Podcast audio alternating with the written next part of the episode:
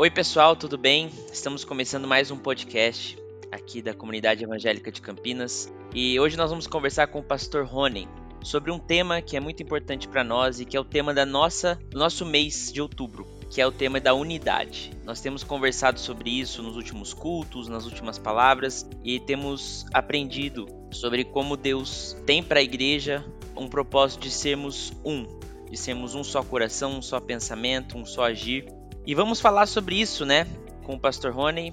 Boa noite, Pastor Rony. Boa noite. Nós estamos gravando aqui de noite, né? Boa noite, a todos que vão ouvir também. É isso aí. Bom, eu acho que para começo de conversa, né, eu só queria ler um pedacinho da palavra para a gente começar, que está em João 17, a partir do versículo 20, que fala assim: Minha oração não é apenas por eles, rogo também por aqueles que crerão em mim por meio da mensagem deles, para que todos sejam um, Pai, como tu estás em mim e eu em ti. Que eles também estejam em nós, para que o mundo creia que tu me enviaste. Dei-lhes a glória que me deste, para que eles sejam um, assim como nós somos um. Eu neles e tu em mim. Que eles sejam levados à plena unidade, para que o mundo saiba que tu me enviaste e o amaste como igualmente me amaste. Então aqui é a oração de Jesus a Deus, né, a oração sacerdotal, em que ele ora pela igreja, né, tanto os discípulos que estavam ali, mas principalmente pela igreja que haveria de vir, né, a partir dos discípulos. E ali ele usa esse termo plena unidade, né, plena unidade da igreja, né, que eles cheguem à plena unidade, baseado até na unidade da, da própria Trindade, né. E a minha pergunta para a gente começar, Pastor Rony, é como que isso pode ser vivido na prática na igreja atualmente, na igreja como um todo, né? Diante de, de um cenário com tantas denominações e com tantas divisões e com doutrinas diferentes e como que a gente pode viver essa plena unidade na prática? É, eu creio que para que a gente possa entender com mais é, profundidade essa oração que Jesus fez, é, eu acho que é importante a gente contextualizar, né? O contexto do local e do, do momento que Jesus estava vivendo com seus discípulos. É, Jesus estava no cenáculo, eram os derradeiros momentos de Jesus com seus discípulos antes de ele ser entregue para ser crucificado. Portanto, é, essa oração ainda se reveste uma importância ainda maior. Né?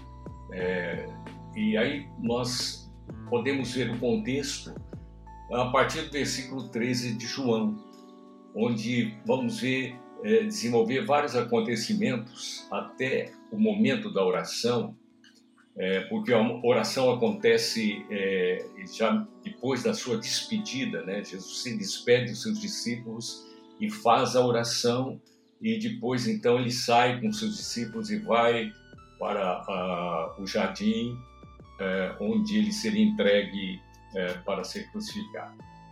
É, então, vários acontecimentos se, se, desenrolam ali naquele momento, né? um momento assim muito especial a partir do capítulo 13. Então, nós vamos ver que, em primeiro lugar, né, nós vemos que é, acontece a ceia. Jesus ele se assenta com seus discípulos e tem aquele momento de ceia que fala de intimidade, comunhão, de relacionamento é, e de alguma maneira expressa unidade.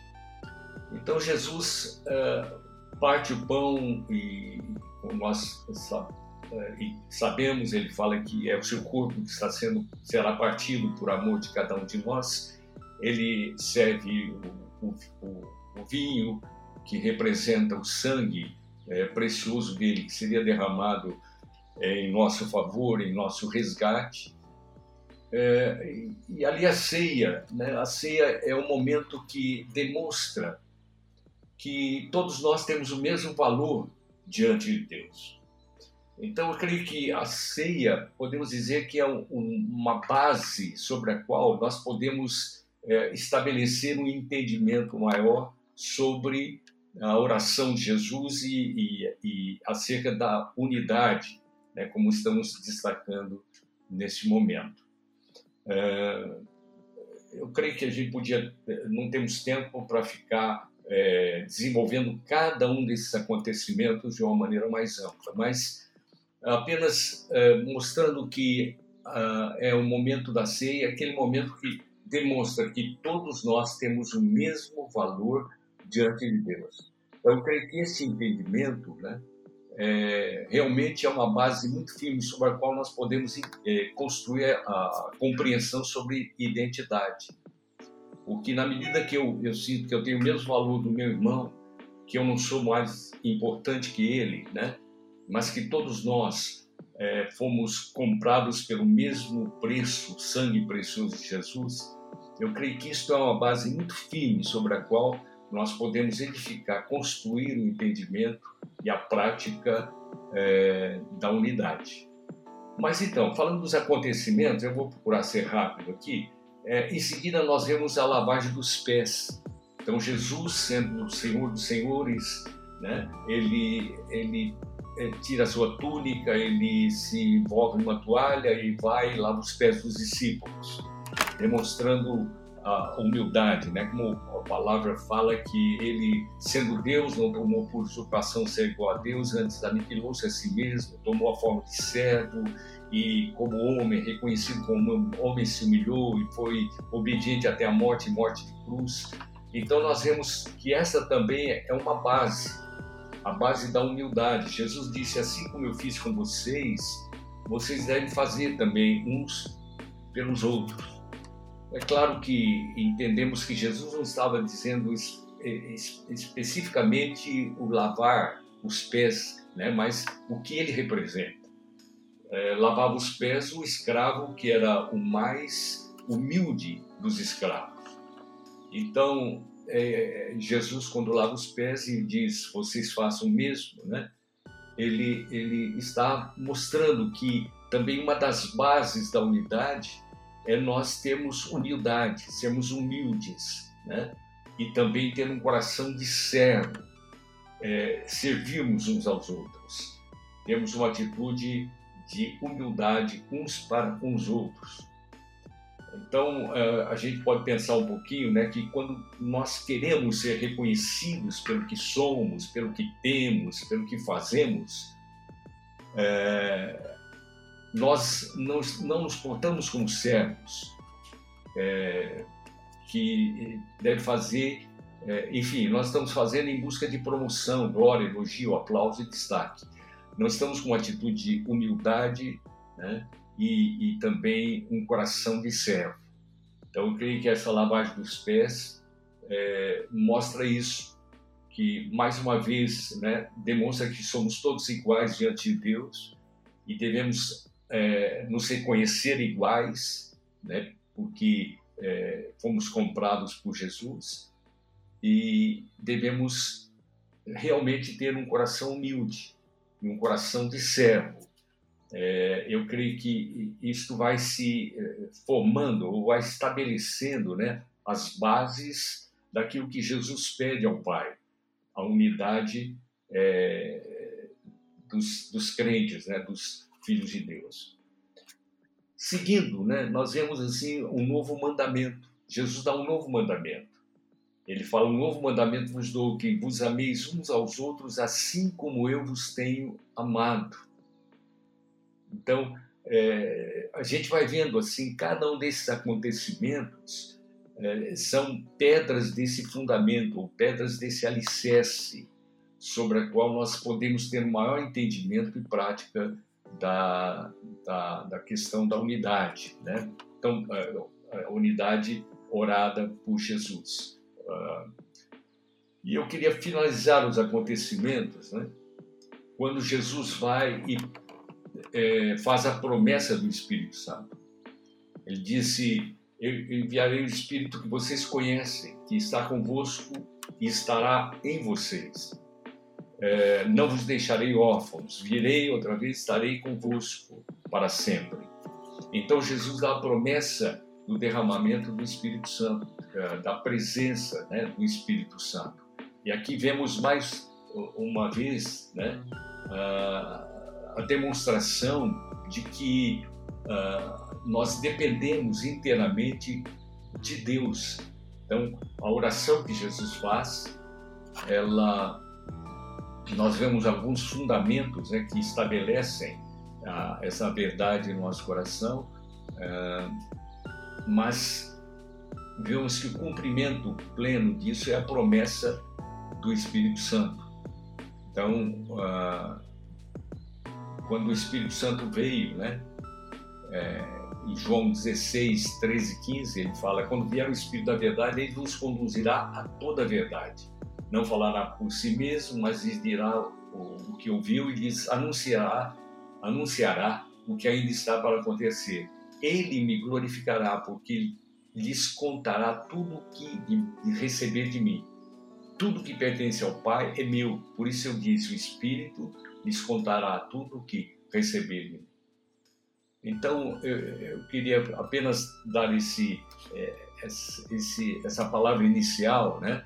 Mostrando assim que há os fundamentos em cada acontecimento que é, ou a, a, a, cada acontecimento que houve ali naquele tabernáculo, naquele cenáculo nesses últimos momentos de Jesus com os discípulos, vão estabelecendo né, as bases pelas quais se torna possível é, a igreja ser uma, ou eu ser um com meu irmão. Né? Eu creio que é, o Espírito Santo pode é, realmente trazer ainda mais luz na medida que vamos avançando nesse momento. Amém? Amém. Muito bom. É interessante como é, você coloca aí, né, esses acontecimentos que são ilustrações, né, que mostram na prática como aquilo que Jesus orou pedindo é, em favor da igreja, como isso se configura na prática, né? E também é interessante porque ali a gente está falando do começo da igreja, do início da, do corpo de Cristo, da família de Deus dentro da nova aliança, né? Mas existia um passado, existia é, todo um contexto ali, né, judaico, em que a ideia do povo de Deus estava muito atrelada à nacionalidade, à etnia. E interessante porque Deus coloca Jesus coloca a partir desses acontecimentos, ele prepara o terreno para aquilo que a igreja haveria de ser na nova aliança, né? E eu queria entender assim, pensando nesse ponto de vista da nova aliança, né, se no Antigo Testamento nós tínhamos um povo unido por meio da etnia, por meio do sangue, né, por meio da descendência de Abraão, o que nos faz um hoje? Quais, qual o critério que nos torna um com o outro? Né? O que que unifica a igreja no sentido de qual que é o ponto, qual que é o critério, qual que é a, a, aquilo que nos torna todos cristãos? diante dentro dessa nova aliança, desse novo contexto que Jesus iniciou nesse momento? É, eu creio que um, um aspecto muito importante né, é, é, é, entender que é obra do Espírito Santo em nossas vidas. Quer dizer, a unidade não é fruto uh, do nosso esforço natural, né? É, mas é realmente uma operação de Deus na nossa vida e na vida da igreja. Não é por acaso que é, a palavra fala que nos últimos dias Deus derramaria o seu Espírito sobre todos, né? Sobre é, todos. E aqui né, no contexto do cenáculo, onde Jesus está com seus discípulos, a gente vê a promessa do Espírito Santo. Quando a gente vai para os primeiros dias da igreja, como você mesmo se referiu, a igreja começa é, é, cerca de 50 dias depois, né? É, quando a gente vai lá para Atos 2, etc., a gente vê ali que quando é, o Espírito Santo veio, né, o que vemos é uma surgir uma igreja, vemos surgir uma igreja em unidade. Diz que havia um só coração, uma só alma no povo. Né? Eles viviam é, com realmente unidade. Agora, isso é fruto da operação do Espírito Santo em nossas vidas. Nós vemos, por exemplo, que houve um embate, quando a gente fala assim, as doutrinas né, e modos de pensar diferentes, etc. Lá no começo da igreja também houve um momento difícil entre os judeus que se convertiam ao cristianismo e os gentios que se convertiam ao cristianismo. Havia uma diferença nas práticas. Né? Podemos dizer que havia duas denominações aqui. Né? E havia um choque é, teológico, doutrinário entre eles. Então os apóstolos se reuniram em Jerusalém e, e num esforço muito grande ali em oração, buscando a Deus, discutindo as, as diferenças, né? Por quê? Porque eles queriam preservar a unidade, eles queriam realmente viver a unidade pela qual Jesus orou. Eles queriam que essa, isso fosse realidade na vida da igreja naqueles dias. Então eles se esforçam e, e, e a Bíblia diz que é, no final diz assim: é, pareceu bem ao Espírito Santo e a nós, né?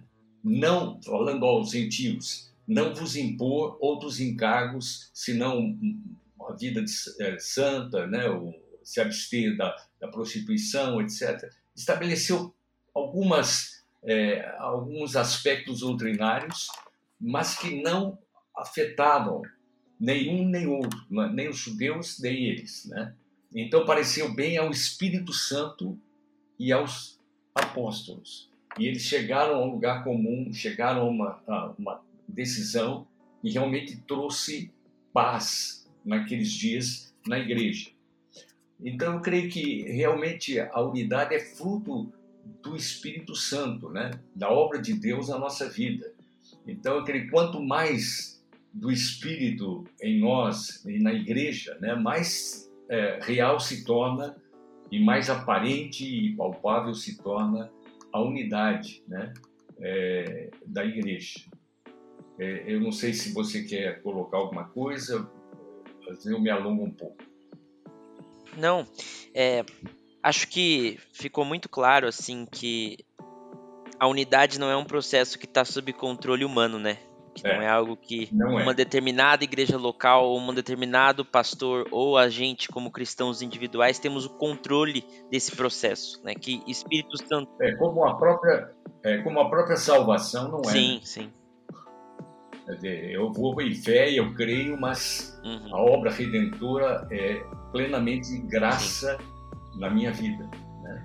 Sim. A obra de Cristo em mim. É isso mesmo. E a gente vê como, é, de certa forma, isso às vezes nós olhando a história da igreja, olhando até o estado da igreja atual, é muitas vezes é difícil com os olhos naturais enxergar essa unidade. É. Quer dizer, a gente vê muitas denominações diferentes, muitas culturas de igreja diferentes. É, a história cristã tem, enfim, vários cismas, né? Várias divisões. É, desde o início, enfim, você tem algumas igrejas que lá no passado se corromperam, outras que, algumas que hoje são heréticas, é, e, e, e essa, esse contexto, né, eu acho que o desafio é como a gente pode enxergar essa ação do Espírito Santo, ter um entendimento claro sobre essa unidade, olhando naturalmente esse contexto. Eu creio que, voltando à oração de Jesus, ali nós vemos é, algo que Jesus fala que nos traz muita luz a respeito de como é, to se torna real a unidade na igreja. Está lá nos versículos 22 e 23, onde ele diz assim: Eu lhes tenho transmitido a glória que me tens dado, para que sejam como nós o somos. Eu neles e tu em mim, a fim de que sejam aperfeiçoados na unidade. E aí diz: Para que o mundo conheça que tu me enviaste e os amaste, como também amaste a mim. Então, ao mesmo tempo que Jesus ora ao Pai para que a igreja seja uma, para que os crentes sejam um, é, ele diz como isto ac acontece, né? É, e por que isto vai acontecer?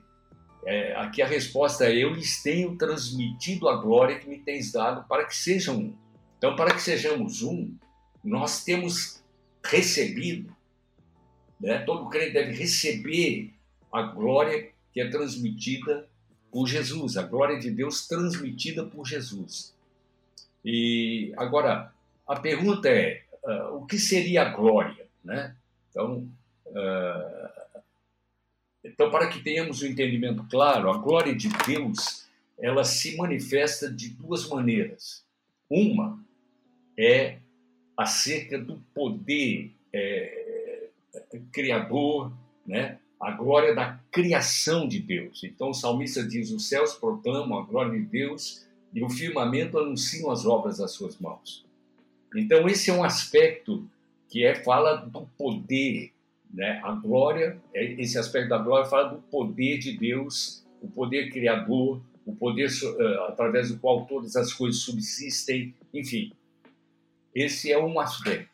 Agora, o outro aspecto da glória de Deus, e que eu creio que é o que Jesus se refere, a que Jesus se refere na oração, são as manifestações visíveis e palpáveis dos atributos de Deus, quer sejam santidade, amor, poder, compaixão, graça, misericórdia, e aí vai, né?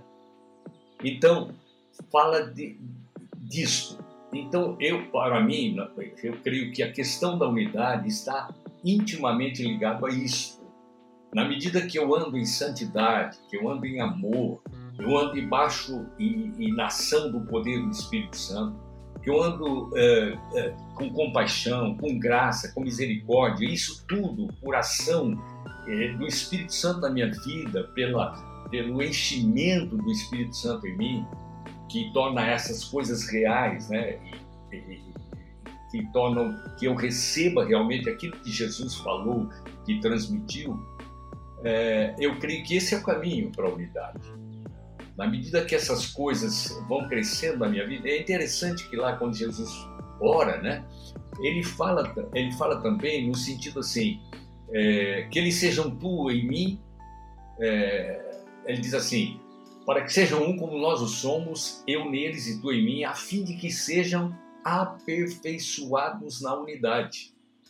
Então, isso fala de, de um processo também, algo contínuo, uma, uma, operação do Espírito e da palavra na minha vida. Né? À medida que o Espírito Santo vem, é, tanto assim que a gente vai vendo a, a, nesses últimos anos, né? Ah, na medida que o Espírito Santo está agindo no mundo, a gente tem uma consciência mais palpável da, da unidade.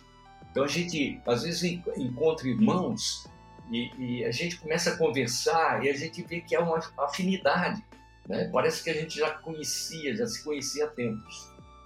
Então eu creio que é, é nesses versículos 22 e 23 estão a chave para que tenhamos um entendimento maior.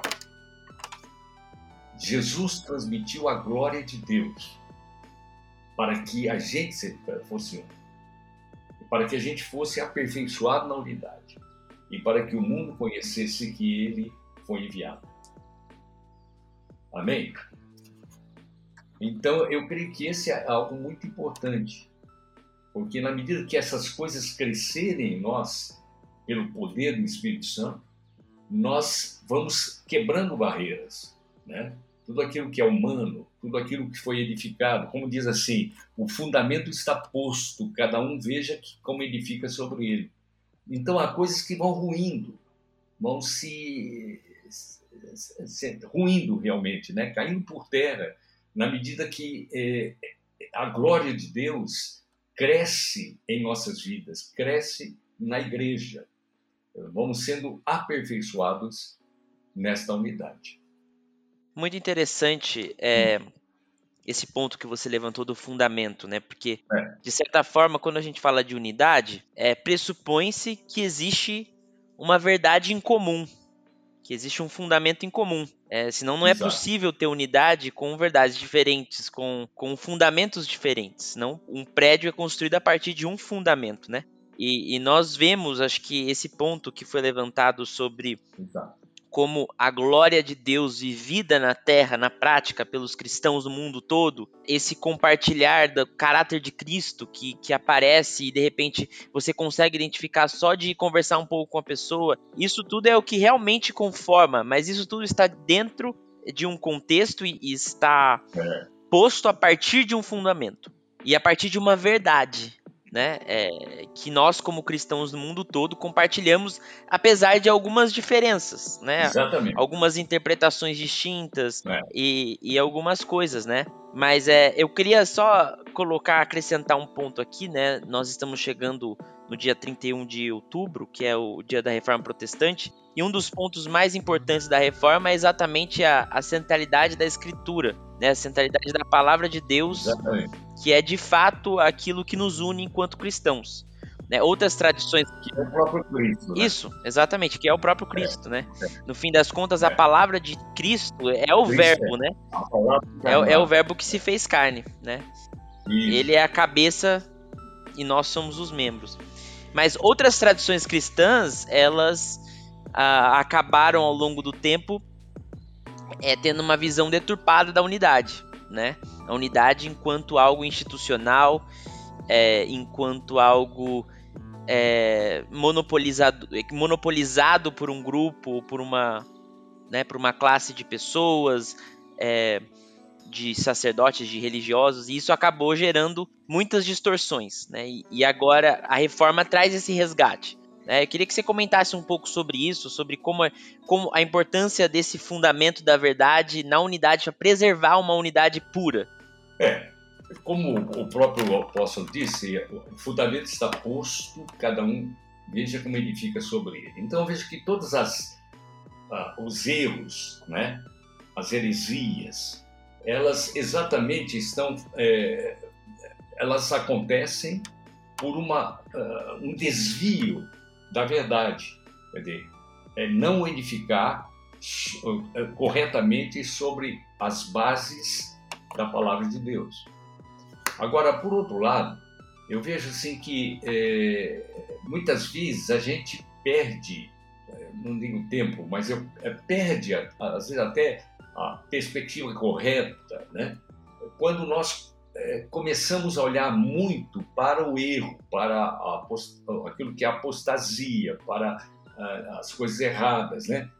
É, quando a gente pode ver que realmente eu tenho uh, 75 anos, né? Então é, eu já passei por vários momentos, eu vi assim é, na história recente da igreja como como o poder, a presença do Espírito Santo tem feito uma diferença enorme, né? Quando realmente a gente vê assim, é, porque é o Espírito Santo que transmite realmente na prática a glória de Deus na nossa vida. Então eu creio que a, questão, né? Quando a gente olha assim os desvios, eu, se a gente olha no outro sentido, né? Os que estão convergindo, os que estão realmente tendo uma visão de unidade, os que estão é, falando as mesmas coisas. É claro que a diferença sempre vai haver, né? O humano sempre vai estar presente, é claro, né? Mas aquilo que realmente é essencial, que é, é duradouro, né? Que faz a diferença, a gente valorizar essas coisas. Então, eu creio que é, a igreja tem, quando a gente olha, né, tem a, a, realmente sendo edificada em unidade. Porque quando as pessoas, hoje, as pessoas ainda que têm certas diferenças, eles querem estar juntos. Eles têm feito um esforço para estarem juntos. Né? A gente vê na própria cidade, né? há um esforço nesse sentido. É, isso é obra do Espírito Santo. Eu creio que isso está naquilo que Jesus falou, que seremos aperfeiçoados na unidade. Né? Então, é, não sei se eu respondi ou, ou fui claro no, no, que eu coloquei. Sim, sim. É.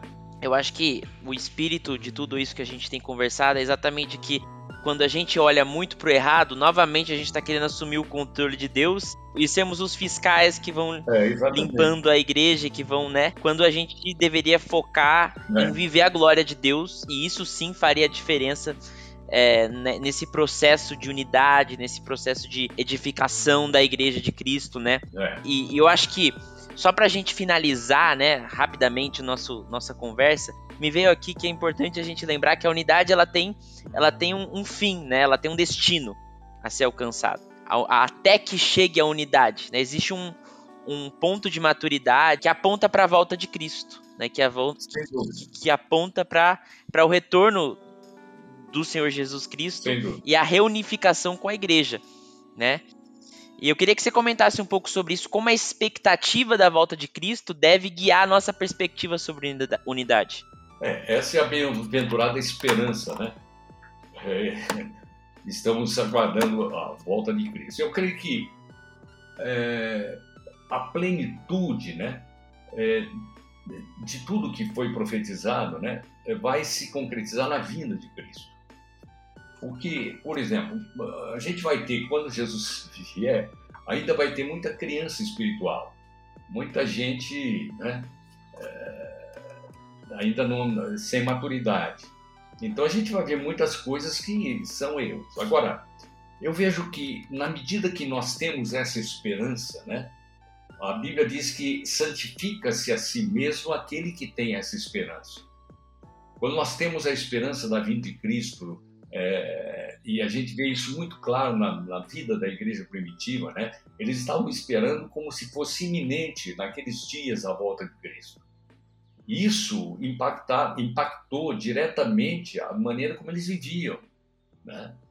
Então, eu creio que nesses últimos dias, eu creio que isto vai nos impactar, né? uh, vai nos levar realmente a vivermos uh, de uma maneira mais real essas verdades, porque uh, na medida que nós realmente esperamos a vinda de Cristo, na né, iminência da vinda de Jesus, nós vamos trabalhar. Agora, voltando um pouquinho ao aspecto, né, eu vejo às vezes a gente fala da unidade, a gente pensa sempre em povo, a, a, né, é claro, tem o povo de Deus, tem a igreja, tem, enfim, mas a gente pensa no, no, no, no plural e não no singular, né, no eu, o que eu tenho feito, o que eu estou fazendo, qual tem sido a minha prática, até que ponto o Espírito Santo está trazendo sobre a minha vida a glória de Deus, tornando ela real na minha vida, né? Aqueles aspectos, né? De santidade, de benignidade, de bondade, de graça, de misericórdia, de, enfim, de santidade. Até que ponto isso está sendo real na minha vida? Então, quanto mais pensamos em unidade, né? É, eu acho que é importante, como falamos, a unidade pensa no todo, na igreja, no povo, mas eu tenho que pensar, começar em mim, né? Como eu tenho vivido a realidade da unidade, o, o, o que eu tenho feito para que a glória de Deus realmente se manifeste em mim e através de mim, né? É, até que ponto eu tenho realmente permitido que o Espírito Santo é, inunde a minha vida, né? me, é, realmente me leve a ser aquele instrumento de graça da parte de Deus. Então eu creio que parte muito por aí, né? É... Excelente. Eu não sei se estou sendo é... não, isso é respondendo a tua pergunta, né? Mas eu creio que essa, essa visão pessoal é muito importante. Até que ponto eu tenho contribuído para a unidade? Vivendo uma vida amando, sendo benigno, bondoso, misericordioso, gracioso, enfim, permitindo que a glória de Deus, esses aspectos da glória de Deus, né, se manifestem na minha vida. E para isto, é como o apóstolo diz, né, deixai-vos constantemente ser cheios do Espírito Santo. Esse é o segredo, não há outro. E dessa maneira, a unidade será aperfeiçoada na vida é da igreja. É isso aí, perfeito, perfeita essa finalização. Já engata para o próximo podcast com a pastora Grace, em que a gente vai abordar de uma forma mais, mais específica esses aspectos práticos do dia a dia da igreja local. Mas é, para a gente começar essa conversa, né, é, foi muito bom a gente ter tido esse, essa explanação, né, dos acontecimentos da vida de Jesus e, e ter navegado por essas verdades é. É, teológicas e práticas, né, da vida de igreja, do que a igreja significa e de como nós somos um em Cristo Jesus, pelo Sim. fundamento da palavra e sempre apontando é. para o seu retorno conosco. Amém. Bom, muito obrigado, Pastor Rony, pela, por esse tempo. Foi realmente muito é. bom, muito edificante. É, eu espero que você que está assistindo a gente também tenha sido muito edificado e que nós possamos de fato viver essa unidade plena, conforme diz João 17. Amém? Amém. Muito obrigado também. Deus abençoe a todos e Ele nos faça um. Amém. Amém. Boa noite. Boa noite.